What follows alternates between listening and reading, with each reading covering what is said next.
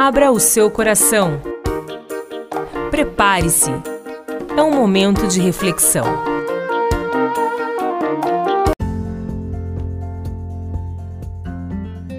Olá, amigos. Vocês já viveram um grande dilema?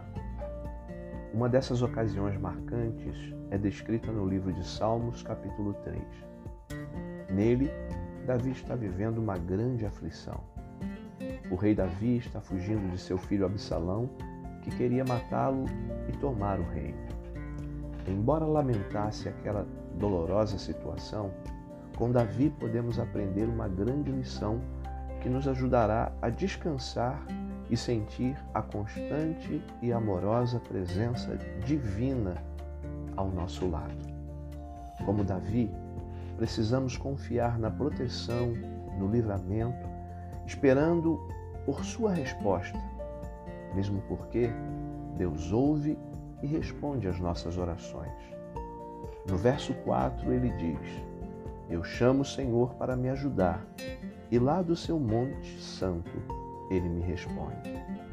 Diz ainda: Tu, ó Senhor, me protege como um escudo. Tu me dás a vitória e renova a minha coragem.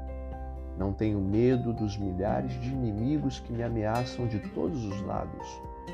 Eu me deito e durmo tranquilo, e depois acordo, porque o Senhor me protege. O que tem tentado tirar o teu sono?